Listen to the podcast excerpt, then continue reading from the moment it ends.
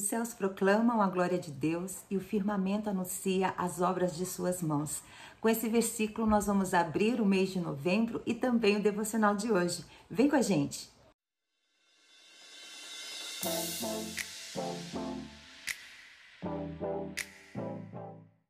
Olá, eu sou a Fábia, esse é o nosso devocional diário Meu Plano com Deus. Hoje é dia 1 de novembro, segunda-feira, e para você que está acompanhando conosco a leitura anual da Palavra de Deus, os capítulos para hoje são Jeremias 24 a 26 e também Tito, capítulo 2. Vamos para o nosso devocional e o tema de hoje é Passe-me o binóculo? A leitura fica em Salmos 19, do versículo 1 ao versículo 6. Eu vou ler o versículo 1 novamente.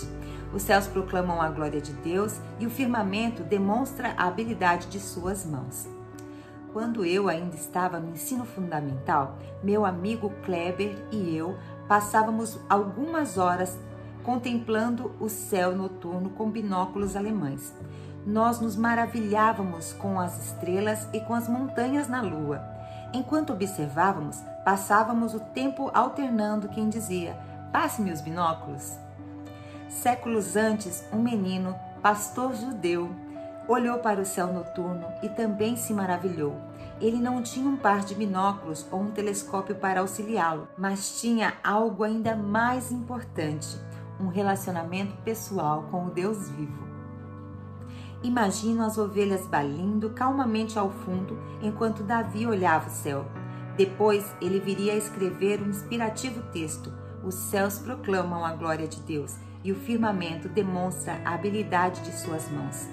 Dia após dia, eles continuam a falar, noite após noite, eles o tornam conhecidos. Em nossas agendas tão comprometidas, podemos facilmente nos esquecer de nos maravilharmos diante da beleza celeste que o nosso Criador nos preparou para o nosso prazer e para a sua glória. Quando separamos tempo para olhar o céu noturno e nos deslumbrarmos com o que vemos, ganhamos um entendimento mais profundo de Deus, do seu poder e da sua glória eterna. Nas maravilhas da criação de Deus, vemos a sua majestade e o seu caráter. Amém. Eu acredito que esse salmo é um dos salmos mais poéticos que Davi fez. E sabe por que Davi tinha tanta inspiração para escrever os salmos? Porque ele tinha contato direto com a natureza. Quando nós paramos um tempo para contemplar a criação, contemplar a obra maravilhosa que Deus fez, nós vamos entrando em contato com o nosso Criador, com Deus. Porque Deus, quando ele quis se revelar ao mundo, ele preparou um ambiente, ele criou esse mundo para nós. Em Gênesis 1:1 a palavra diz: "E no princípio Deus criou o céu e a terra". Então ele criou para se revelar ao homem. Mais tarde, Jesus também veio se revelar a nós. E a sua palavra diz: "E o Verbo se fez carne e habitou entre nós". Se você e eu entendermos que Deus se revela através de tudo que ele criou, nós vamos entender que todas as coisas comunicam a Deus, comunicam o que ele quer falar para nós. Então, às vezes, se você parar um tempo de solitude mesmo, de quietação, um tempo que você vai parar a tua alma, quietar o seu coração, refrescar a tua mente, começar a ouvir os sons à tua volta. Vá para um lugar calmo, tudo Deus revela. A forma com que Ele cuida de cada coisa, trouxe a chuva para regar as plantas, para que nós possamos ter águas abundantes nos leitos de, de rios. Ele comunica toda a sua glória, ele comunica todo o seu cuidado para nós em tudo na criação. E Davi entendeu isso, que tudo na criação mostra o amor de Deus. E a dinâmica do amor de Deus é diferente da nossa dinâmica. A forma que Deus ama é diferente da forma que nós, seres humanos, entendemos de amor. O amor de Deus é doador. Ele criou todas as coisas para que nós tivéssemos prazer nessas coisas e glorificássemos o nome dele. Ele fez isso tudo para nós. E às vezes, nossa mente fragmentada, ela, ela diz que nós temos um Cristo, parece que nós temos, cada um tem um Cristo diferente, cada um tem um Deus diferente.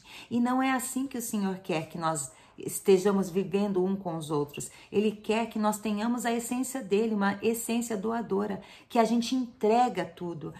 Porque se a gente ama, a gente entrega, a gente se doa, a gente mostra Jesus para as outras pessoas, a gente doa o Cristo que está dentro de nós para as outras pessoas também.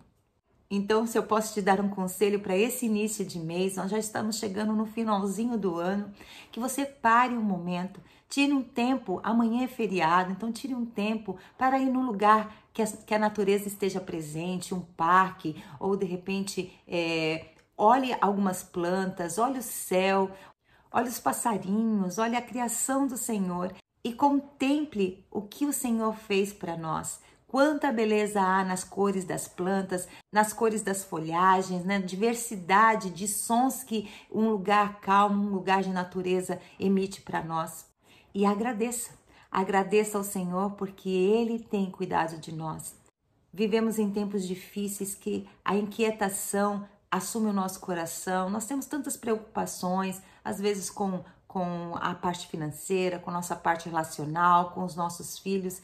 E às vezes nós vamos orar ao Senhor e nós vemos com tantas, com, com tantas petições, somente colocando para o Senhor os nossos pedidos, as nossas súplicas, e esquecemos de contemplar a sua beleza, entrar na sua presença para encontrar Jesus, encontrar a quietude que só Ele pode trazer. Eu quero orar por você. Senhor, nós queremos entregar esse mês, consagrar esse mês de novembro a Ti, Senhor. Que tudo que nós fizermos, que tudo que nós falarmos, que tudo que nós é, ouvirmos e vermos possa glorificar e santificar o Teu nome. Que o Senhor possa colocar em nós um coração disposto a entrar neste lugar de quietude, de contemplação da Tua beleza, da Tua grandeza e agradecer, ter gratidão no coração por tudo que o Senhor já fez por nós. Nós vivemos dias difíceis, Senhor. Mesmo assim, nós podemos declarar como Pedro declarou lançando sobre ti toda a nossa ansiedade, porque o Senhor tem cuidado de nós. Senhor, que o Senhor tome cada casa, cada vida que acompanha esse devocional e que possamos neste mês sermos melhores do que fomos no mês passado. Em nome de Jesus eu oro. Amém. Se você gostou dessa mensagem, compartilhe com alguém que você ama. Eu tenho certeza que o Senhor pode usar a tua vida para edificar outras vidas também. Um grande beijo, ótimo novembro e fique com Deus.